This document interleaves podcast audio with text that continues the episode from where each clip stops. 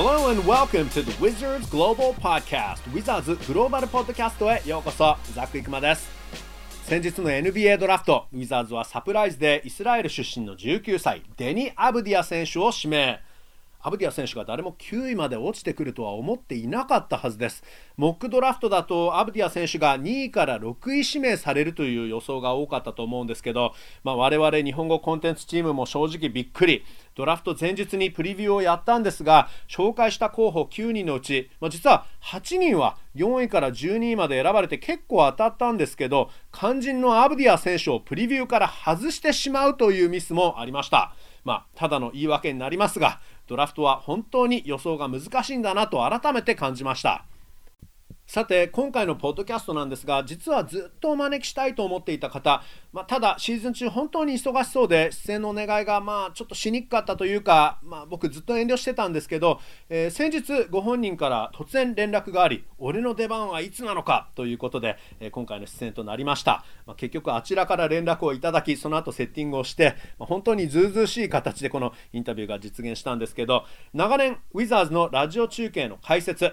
試合後のポストゲームショーの司会そしてアリーナでのヒーローインタビューもやられているグレン・コンソーさんに今日は話を聞きます。グレンさんメディアのお仕事をやられる前はウィザーズとペーサーズでスカウトも務めていました。ラジオの名物実況デーブ・ジョンソンさんとともにグレンさんはワシントン DC バスケにとって偉大な欠かせない存在です。では早速インタビューです。Take a listen!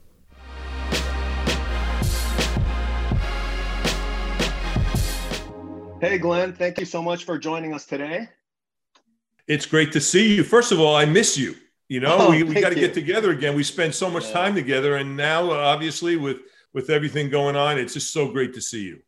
Yeah, good to see you. あのグレンさんにはねシーズンが中断してからお会いしてないので、まあ、実際にね今ズームではお会いすることできてるんですけど、でもあの実際に生で会うことができてなくて、あの会えなくて寂しいよって言ってくれてるんですけど、uh, well, we've been waiting for this opportunity to pick your brain today, so thank you again. And um, let's first talk about your background. Um, I want to ask you about your playing days. I know you've been an analyst for the Wizards for a long time, but I want to ask about your playing days. In college, you played for Rick Pitino. If you can tell us about that. Yeah, first of all, thanks for having me. Um, and, and, again, it's so great to see you. Uh, I did have an opportunity to play for, uh, which we didn't know back then, uh, mm-hmm. Rick Pitino, who really wasn't Rick Pitino at the time. Um, he was the youngest Division One coach in mm-hmm. the country at the time. Um, I think he was uh, 26 years old, mm-hmm. and mm-hmm.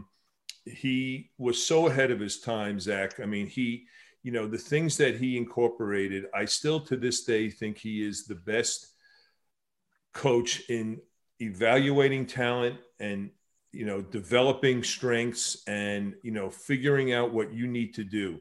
Uh, i was very lucky to play for him. Mm-hmm. i um, think that i became the best player i could have been playing for rick pitino. I, I was a four-year starter uh, at point guard at boston university.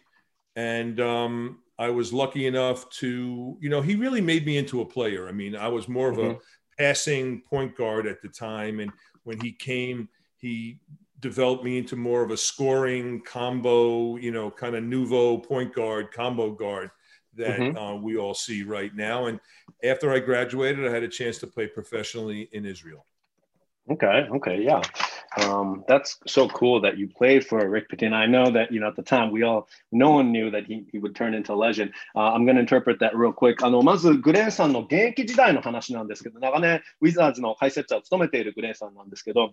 現役時代は実はボストン大学で、えー、あのレジェンド、これ70年代の終わりの時の方だったんですけど、リック・ピティのコーチのもとで、えー、なんとグレンさんあのプレーをしていたんですよね。で、あの当時、リック・ピティーノさんがね、あんなレジェンドになるってこと当然分からなかったんだけど、えーまあ、最も当時若いディビジョン1、えー、一部のコーチ、まだ26歳だったんじゃないかなと、リック・ピティーノさんについて言ってるんですけど、非常に進んでいるコーチで、でその選手の長所とかを、えー、見出すのがすごくうまくて、で育成もすごくうまくて、えー、僕もあのグレンさん自身もあのベストプレーヤーになれたのは、もうこれは完全にリック・ピティーノさんのおかげで、ボストン大学で4年間、えー、スタ面で、えーまあ、ポイントガードだったんだけど、うん、ピティーノさんが来る前まで、3年の時からだと思うんですけど、あのパスばかりする、えーまあ、本当典型的なポイントガードだったのが、ペティーノさんのおかげで、えー、得点力を増すことができて、もう本当に今のちょっと現代バスケのコンボガード的な存在に、えー、僕は慣れたということなの、慣れたので、非常にそのペティーノさんに感謝していると。その後は、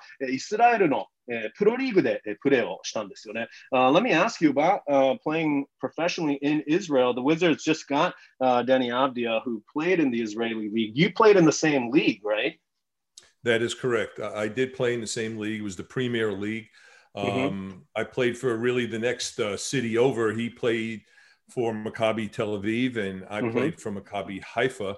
Uh, okay. I also, you know, and we had we had some really good teams. I played with Dave Blatt, who mm-hmm. um, coached the Cavaliers and was yeah. one of the top coaches uh, in, in um, has been one of the top coaches in Europe over the last really 20 years.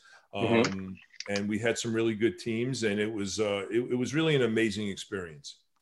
I see, I see. えー、で実はグレンさんその イスラエルに、えーまあ、プロ選手として NBA ではプレーしなかったんですけど、イスラエルのプレミアリーグ、これはまさに、えー、デニー・アブディア選手と同じリーグでプレーをしていて、まあ、アブディア選手は、えー、マッカビ・テルアビブなんですけど、えー、グレインさんは当時、えー、マッカビ・ハイファで、えー、プレーをしていたということで、チームメートには、えー、いずれキャバリアーズのコーチになったデイビッド・ブラッドさんブラッドさんもいて、まあ、非常にその周りに、えー、タレントもたくさんあって、非常にレベルの高いバスケをすることができたと、えーまあ、非常に楽しい経験だったと。言っていますね。Um, tell me about the level of the league and the passion that they have for basketball in Israel. I know that, for example, uh, Maccabi Tel Aviv has a very passionate fan base, um, but at the same time, uh, Israel as a country has not produced um, a whole bunch of players. I know Omri Caspi is one of them, and I think TJ Leaf might have been, he grew up in the States, but I think he was born in Tel Aviv, but not a lot of Israeli players. But just talk about the passion level for basketball in Israel.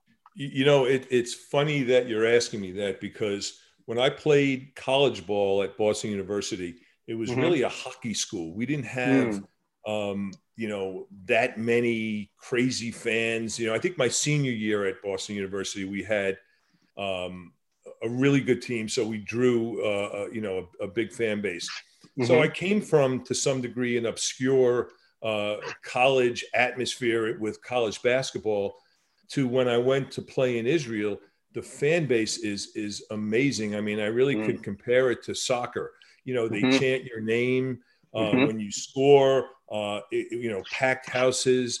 Maccabi Tel Aviv, where Deni came from, mm-hmm. the year before I got there, won the whole European Cup. They won. They were the best team in Europe. So their fan base was just phenomenal. I mean, packed and you know, ranting and cheering and and raving and um, uh, it, it, was in the same with Haifa. I mean, we had a brand new arena at the time. It was really exciting. I, you know, kind of went from obscurity to uh, playing for Maccabi Haifa, which was um, a, a, really good team as well. I couldn't leave my house um, when school was let out because I would have to sign autographs for hours oh. with the kids. So I went from no one really mm-hmm. knowing me in college to mm-hmm. that environment. But the league, mm-hmm. Zach, is really competitive. It is mm-hmm. so impressive to me that Deni was the youngest player ever to play for Maccabi Tel Aviv when he was 16 years old. I find it hard to believe. I mean, you know, I, I didn't see him when he was 16, but you got to be physical. You got to be, you know, aggressive and competitive to compete at that level. Uh, the fact that he did it so young is very, very impressive to me. うん、I see. あのイスラエルのバスケについてなんですけど、まあ、非常にその熱狂的な、えーね、バスケのえー、その国というふうには言われているんですけど、意外なことにあの NBA の選手というのはそんなに生み出していなくて、まあ、アッビア選手が、えー、最高順位でドラフトされたということで話題になりましたけど、まあ、以前には2009年かな、えー、オムリー・キャスピー選手とかね、確か10年 NBA でプレーしました。あと TJ リーフっていう選手もいますけど、まあ、TJ リーフ選手はアメリカ育ち、えー、テルアビブ生まれですけど、まあ、なのでイススラエルの選手って本当に NBA にたくさんいないんですが、ただ、バスケに対するパッションはものすごいもので、で、コンソーさん、えー、グレンさん曰く、あの、ボストン大学っていうのは、あの、グレンさんが行かれたボストン大学っていうのは結構ホッケーが盛んな大学で、そんなにバスケって盛り上がらないと言うんですけど、もうイスラエルにプロとして行った時ってびっくりしちゃって、もうサッカーみたいな応援で、で、あの、点を取ると、えー、選手たちの名前をちゃんとして人は応援するし、えー、もうマッカビ・テルアビブってね、もちろんグレンさんはあのハイファの方のチームだったんですけど、テルアビブのチームも強くて、確か79年ぐらいかな、にあのヨーロッパカップ優勝したばかりだったので、もう本当にパッションがすごいと言っているんですよね。で、まあ、マッカビ・ハイファもすごかったんだけど、えー、当時、グレンさん、家を出られなかったっていうんですよね。あの特に学校が、ちょうど学校が、あのね、学生たちがあの外出回ってる時間、学校が終わる時間に外、家を外出ると、えー、もうサインを求められて、もう歩き回れなかったって言っていて、まあ、リーグのレベルもすごく高くて、でまあ、今回のそのアビア選手についてなんですけど、16歳からイスラエルのリーグでプロをやっていて、非常にフィジカルなリーグなので、まあ、そもそもよく16歳でそのフィジカルに耐えられたなというふうに言っているので、本当にこのアブディア選手はイスラエルのリーグで、これだけレベルの高いリーグで、えー、もうすでにこれだけやってるっていうのはすごいことだっていうふうに言ってますね。And let's talk about the draft. Let's talk about Danny Avdija uh, with the ninth pick. I know that you know a lot of mock drafts were thinking, could it be Vassell? Could it be Okongwu? Could it be Achiuwa? But then this guy dropped to the Wizards at number nine. So I think it was a surprise for a lot of people, including for Danny. Uh, what are your thoughts? Yeah, you know, it, it's interesting. Um, Zach, you're right. He did drop um, I think the, it caught the Wizards and Tommy Sheppard and his team off guard because they mm. didn't think he would be there at mm-hmm. nine. Sure. That being said, you know, with all the mock drafts, um, I scouted in the NBA. I was an NBA scout for mm-hmm. seven years for the Indiana Pacers. And here's the bottom line with mock scouting reports Okay. You know, everyone says, well, you know, we got this guy as a steal. There was all these guys that we, you know, they come out the next day after the draft and say, wow, this is, you know, this team got a steal. For example, they were saying Sacramento um, mm-hmm. got Halliburton at, as a steal at like 12 yeah. or 13, whatever he went. He was supposed to be in the top five.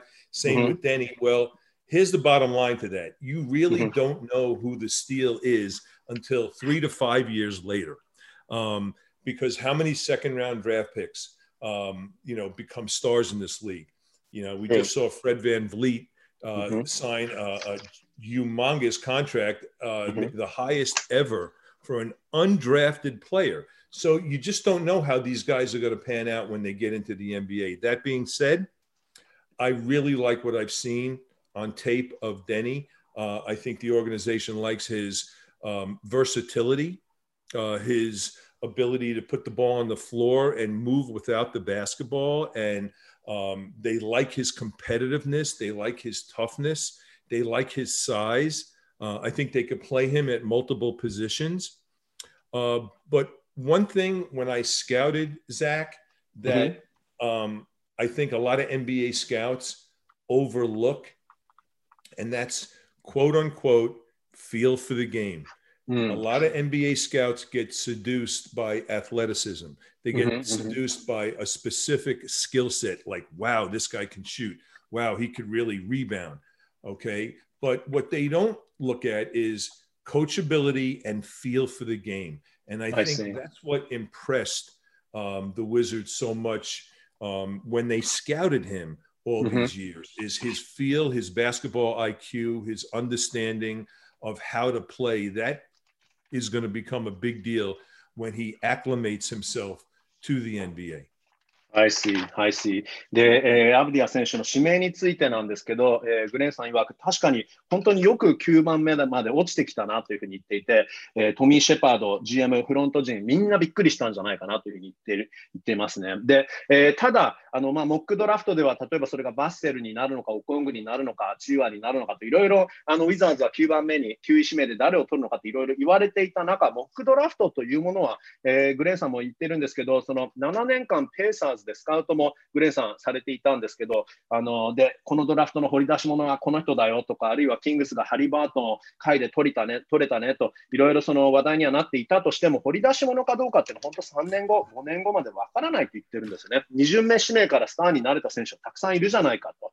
えー、さらに例えばね、ついこの間、先日ですよね、えー、ラプターズ、えー、フレッド・バンブリート選手、再契約を結びしましたけどあの、ドラフト外の選手が、ね、高額の契約を結ぶことさえできるわけだから、本当にすぐこの選手が活躍できるかっていうのは分からないことだって言ってますね。ただ、あのアブディア選手についてついては、あのまあ、グレンさん、スカウトしたところ、えー、ビデオを見たけど、すごくいいというふうに言っていて、非常にマルチな選手、何がいいかって、オフボールの時の、えー、アブディア選手の動きがいいと、ボールを持ってなきゃいけないわけじゃなくて、ボールを持っててない時でもすごく動きがいいというふうに言っていて、えタフネスがいい、サイズがいいと、え、よくスカウトがえー、ちょっとなりがちなことというのは、選手の身体能力に認める、見とれることがすごく多いというふうに言うんですよね。えー、まあ、そんな中あの、見落とすことが何かというと、選手のそのバスケセンスとか、あるいはコーチしやすいかどうか、そういうことを結構見落とすことがあって、デニー選手の場合は、もちろん身体能力もすごくいいんだけど、えー、センスとか、え、コーチしやすさとか、あるいはバスケ IQ の高さ、そのあたりもすごく、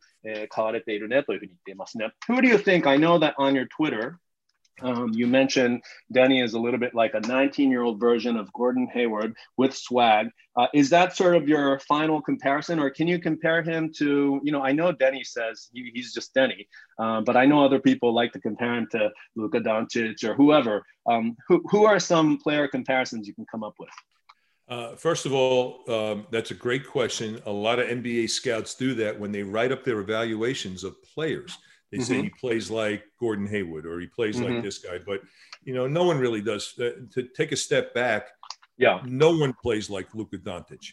Mm-hmm. No, no, one does. True. That's how good he is. I mean, he sure. is on a whole nother planet mm-hmm. compared to uh, the way anybody else plays in the NBA because of his, you know, uh, unique skill set and size. Mm-hmm. Um, and he's a point guard, and he could, you know, do all these things. Uh, sure. You know, I, I, think he does remind me a little bit of Gordon Hayward. I think maybe a little Gallinari as well.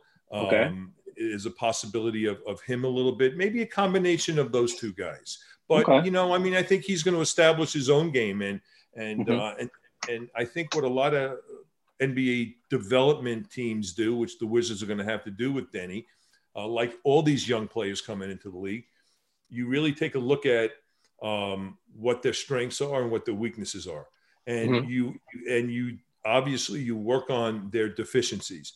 That's mm-hmm. what makes a great player. I it's see. work ethic, it's coaching. You know, let's say he's not a great shooter right now, um, mm-hmm. which I think he's a good shooter. I, I don't I don't even know. I don't think the Wizards know how how good of a shooter he is. We will see, but they'll look at his shot. They'll obviously try because so much of the NBA game now is shooting from threes.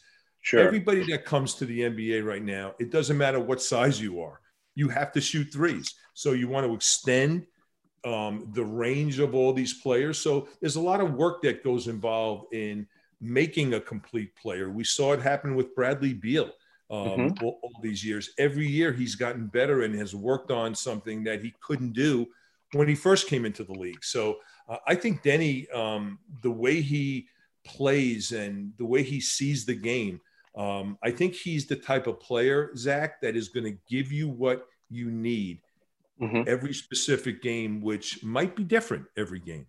I see.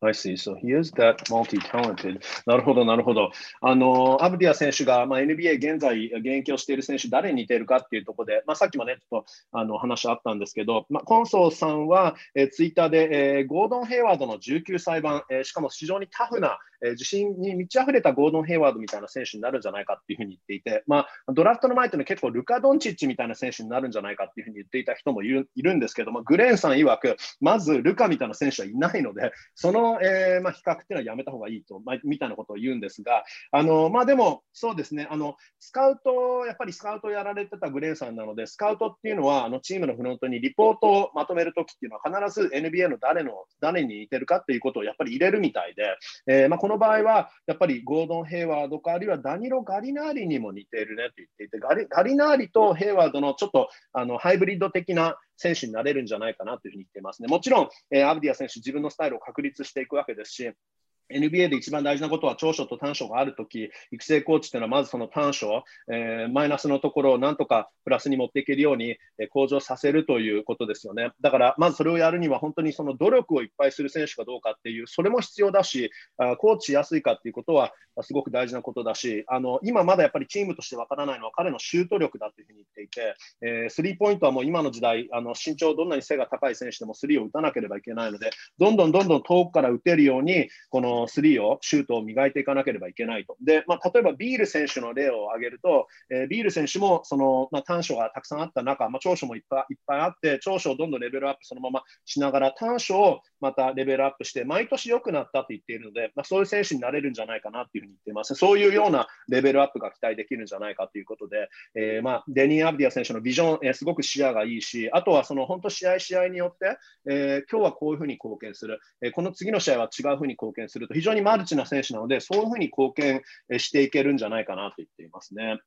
He is a 19 year old guy, so I mean, you know, uh, as much as uh, experience as he has for a 19 year old playing at a high level already, and maybe he could already help immediately, but how developmental of a prospect do you think he is?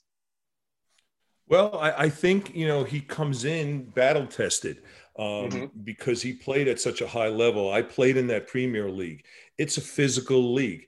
Um, mm-hmm. You know, a whole bunch of NBA players have gone through that league uh, and played there before and after their NBA careers. So he has gone up against some of the best players, not only in the Premier League, but in all of the European leagues as well. You know, when Luka Doncic came out, everybody was saying, you know, it was to some degree similar. And again, I'm going to caveat by saying we are not comparing him to Luka Doncic, right. right? But Luka mm-hmm. Doncic played overseas professionally at, at a very young age, like Deni did. So you know, you get acclimated quickly. I think, you know, as I mentioned earlier, um, look, the bottom line is going to be he played against some physical guys. Uh, it's nowhere nearly as athletic, uh, and the speed of the game is very different. I don't care who you are, if you're coming out of college, if you're coming out of uh, playing overseas, you have to adjust to the athleticism, the speed, the quickness and the pace of the NBA. And some guys pick it up quick, and some guys it takes a while. But mm-hmm. um, you know, kind of the same stuff Rui went through when he sure, first sure. came in. You know, you, you, have to go through it. There's no shortcuts. Uh, you got to learn it. And uh, I think Deni, um, to some degree, reminds me of Rui in that fashion. うん、I see. Okay.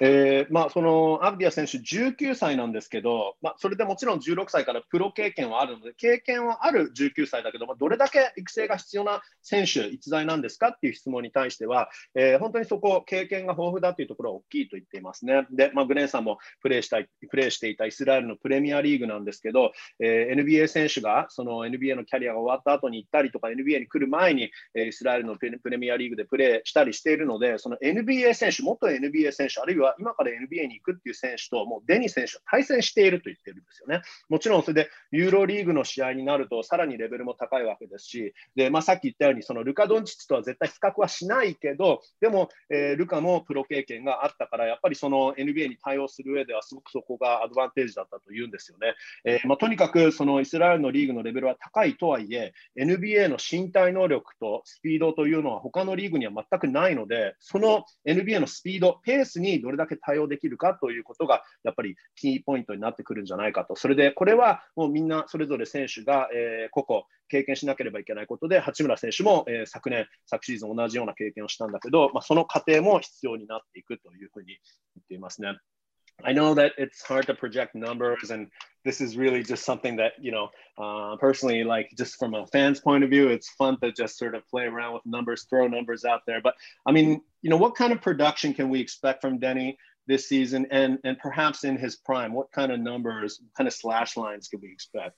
You know, it, it's really hard to determine right now. Um, you know, he's got to come in, and that's what I was talking about. The you know all these draft experts that say, well, this team got the steal of the draft, or this guy's mm-hmm. going to come in and do this.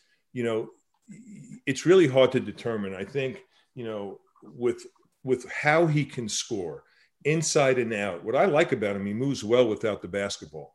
Um, mm-hmm. You know, and again, he he knows where to go and he knows when to move, and um, like Rui, you know, to some degree, like Rui in that fashion. Um, and the thing that I also like about him is he runs the floor. So mm. from a production standpoint, you know, I know he's going to get you some rebounds.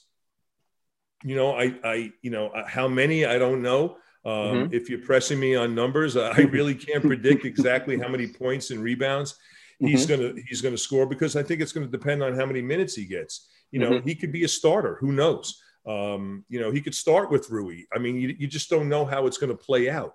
Um, uh, or he can come off the bench. I mean, look, you know, Davis Bertans, who we just signed, came mm-hmm. off the bench and scored 16 a game. Um, you know, which is a lot of points. Do I expect him to score that much? Probably not. But I think, you know, with with his understanding of the game, and that's what the Wizards really liked about him. He's going to find a way to contribute uh, to wins. He makes winning basketball plays.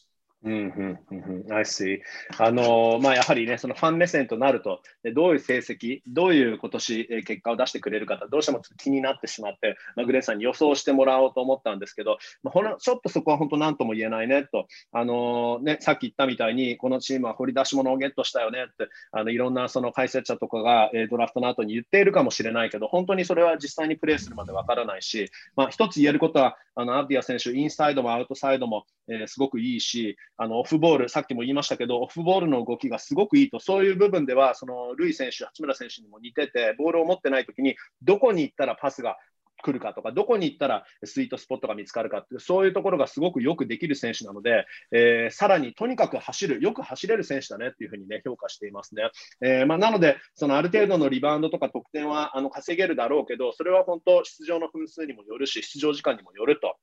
で、スタメンになる可能性もあるし、えー、まあ、スタメンの可能性も十分あるけど、えー、控えだったとしても、ね、昨年は、えー、ベルターン選手、ウィザーズが今再契約したばかりの、え、ダービス・ベルタン選手、え、なんかね、昨年、控えでも16得点、え、平均してましたから、え、デニス選手、まあ、その、ね、何点取るかと何とも言えないけど、え、すごくこのゲームを理解していて、バスケ IQ が高いし、え、かつバスケを、え、確実にできるんじゃないかなというふうにね、言っていますね。非常にデニス選手楽しみですけど、uh, so we're going to move on to the second round, and I just want to get your thoughts on Cassius Winston, uh, an experienced player. He's a playmaker. Um, I would think that he can immediately help, but what are your thoughts on uh, his selection, or rather his acquisition? You know, he's a really interesting pick. Um, you know this, Zach. When when we're traveling with the Wizards, um, mm-hmm. we're engulfed in um, the NBA uh, mm-hmm. When I was an NBA scout, I used to know every single player on every team. Um, mm-hmm. So it's been difficult for me to watch all these college players and evaluate them. That being said, I did have a chance to see Cassius Winston. Mm-hmm. I was stunned that he went, um, you know, even in the second round. I think, again, like Deni and like Rui, he's got a tremendous feel for playing the point. Um, mm-hmm. You know, he's selfless. Um, he knows how to make winning plays. He has a real good feel, and this is real important. Playing the point, he's a point guard. Um, mm-hmm. He's got a real good feel of pace, when to push it, when not to push it. You know, who who's not getting involved? Who do I need to get the ball to to get the whole team working as a whole? You know, he's very good at playing that maestro mo- uh, role.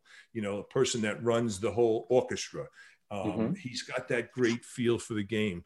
Uh, I think he's going to need to um, really, again, adjust like Danny and Rui had to do to the pace of, of the NBA. I had a chance to talk to Cassius um, Winston uh, last week, mm-hmm. and mm-hmm. uh, he knows that. He knows what he's got to do. He's working um, and playing with NBA players and, and working out and trying to make that adjustment. So, you know, I also like guys that played four years of college. You know, I think that that is so underrated now because everybody's one and done.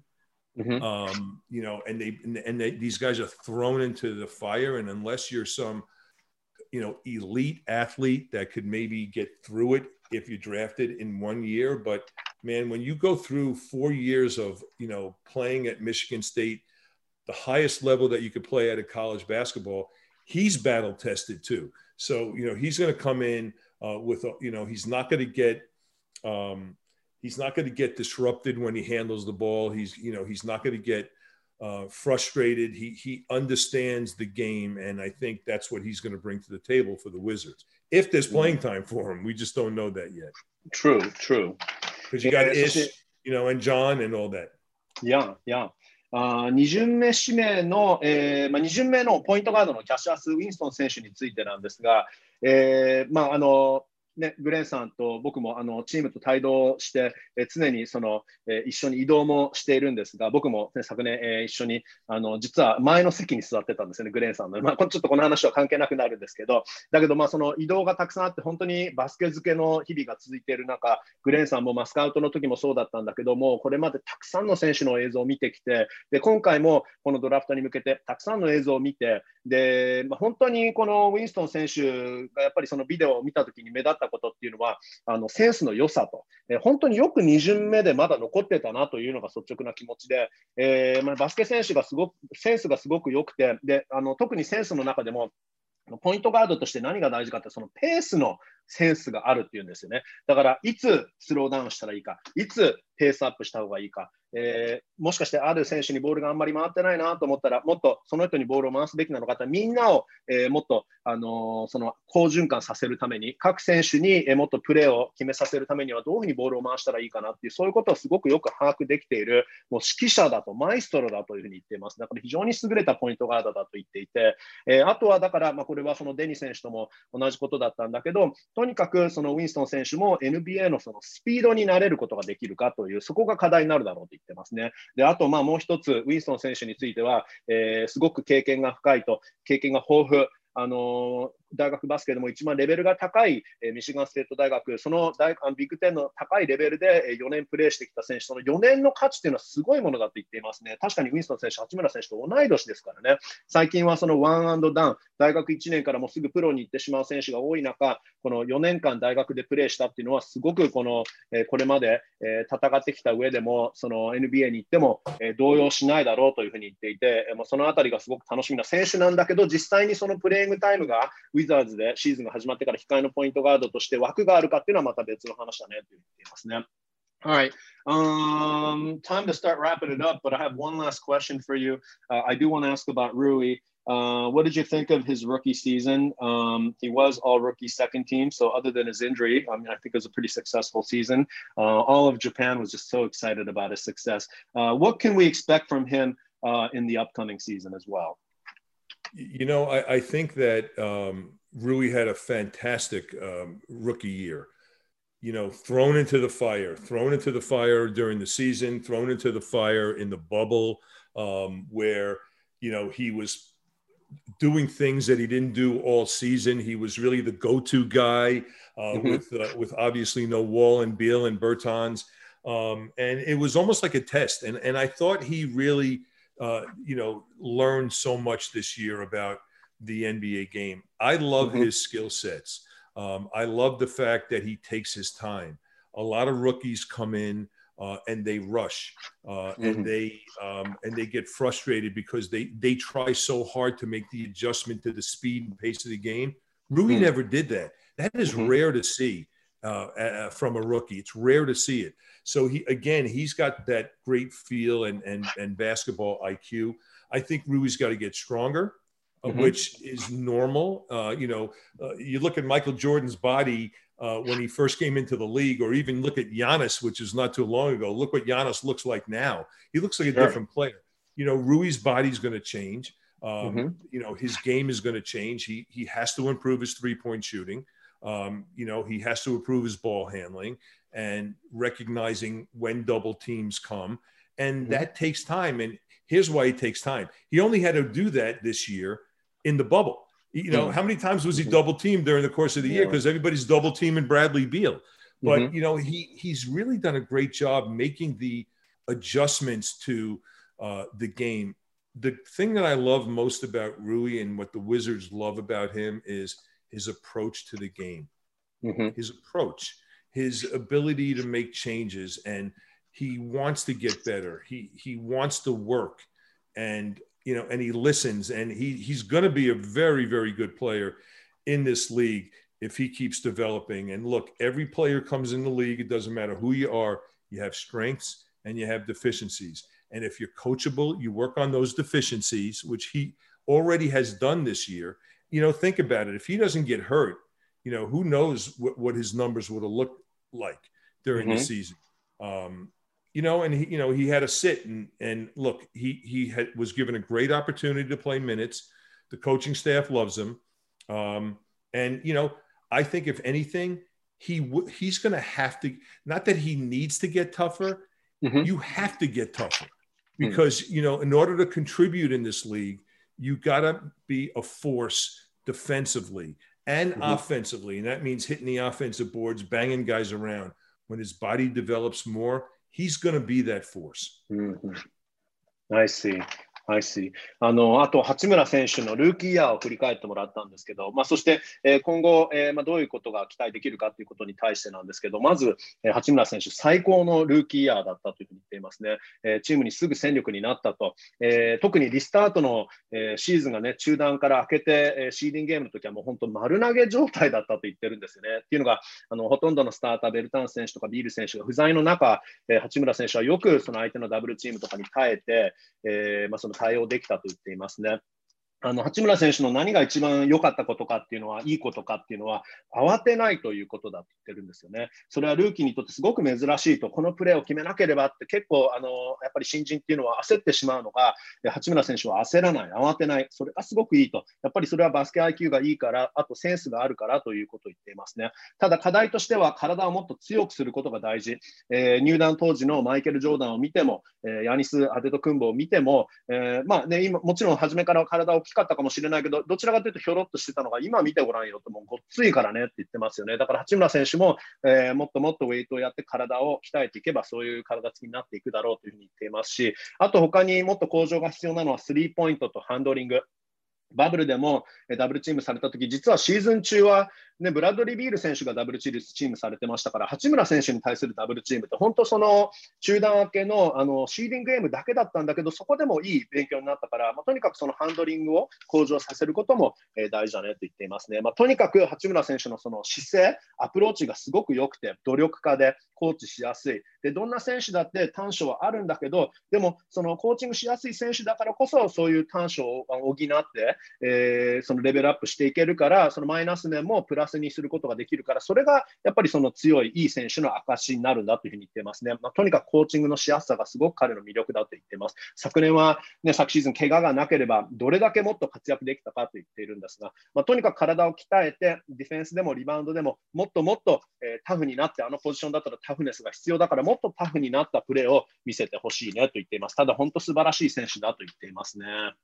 I forgot to say also that the NBA's positionless. You know, it's a positionless league.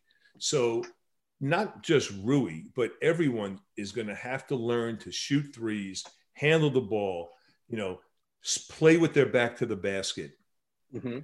play facing the basket, snap dribbles when you turn and face somebody, which is what Rui really needs to work on. Square face, snap one dribble to the basket and score.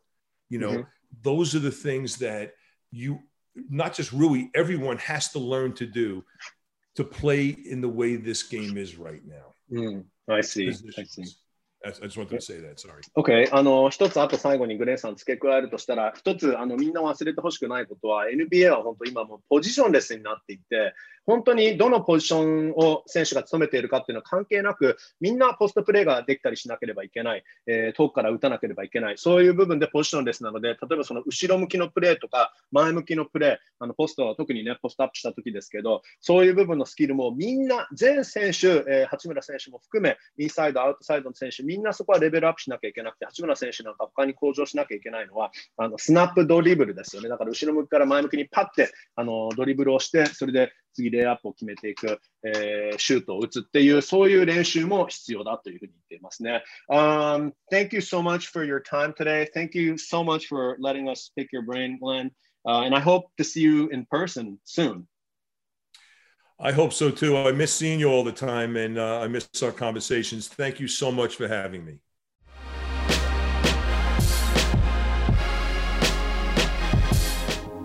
はい、えー、というグレンさんでした。